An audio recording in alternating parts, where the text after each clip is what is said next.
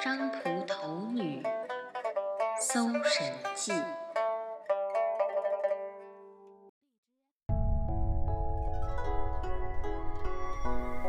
美好的假期，愉快又短暂。一转眼，我们这些小小星球又开始回到各自的轨迹运行了。要从假期模式快速切回正轨，或许需要小小努力和过渡。在这之前，不如打开六朝志怪播客，让茉莉讲故事给你听。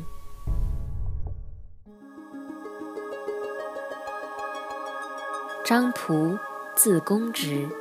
不知道他是什么地方人，他曾担任吴郡太守，后来受朝廷征召回京城，途中路过庐山，他的女儿就带着贴身丫鬟到庐山的祠堂游览玩耍。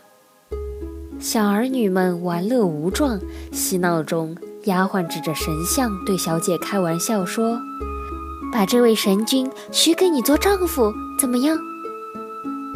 当天夜里，张仆的妻子梦见庐山山神腾云驾雾，带着聘礼前来，并且对他说：“我的儿子不成器，感谢你们选他做女婿，这点礼物送给你们，表表我们微薄的心意。”张仆的妻子醒来，回想着梦里发生的一切，觉得十分奇怪。后来，丫鬟道出了实情，把那天开玩笑的实情原原本本说了出来。张仆的妻子不听还好，一听是吓得惊慌失措，连忙紧催着张仆火速离开此地。这时候，船行到江心，怎么也走不动了，整艘船的人都陷入了惊恐。大家纷纷往水里投东西，可是船还是走不动。这时，人群中不知道谁提议了一句：“把张仆的女儿扔进水里吧，船就能行走。”话音刚落，船就往前动了一些。大家见张仆没表态，便一起请求他说：“神的意思已经很清楚了。”为了一个女儿，让全家都遭殃，那怎么行呢？张仆痛惜地说：“我不忍心看着自己的女儿被扔进江中。”他回到船舱里躺下来，让妻子把女儿沉进江水中。妻子看着女儿，怎么也舍不得，于是。便用张仆死去的哥哥的女儿替代自己的闺女。人们在水面上放了一张尾席，让那女孩坐了上去。说来也怪，那女孩一坐上尾席，船便开动了。张仆见船已行，就从阁楼上走了下来。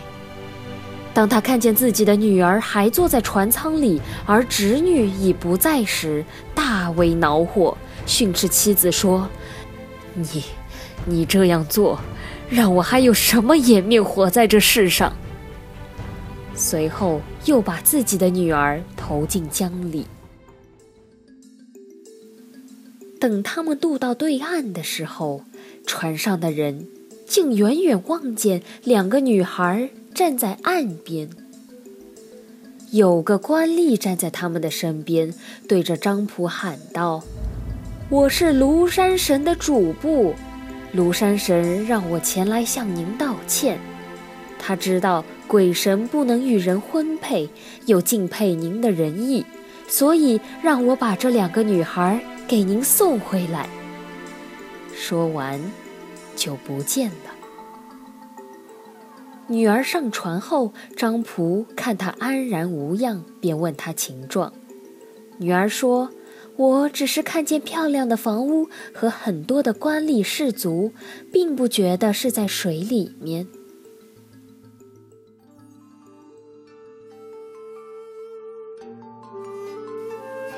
在利害相关的时候，张仆能看重人生大义。是难能可贵、值得敬重的。难怪连庐山君也受到了感动，送还二女。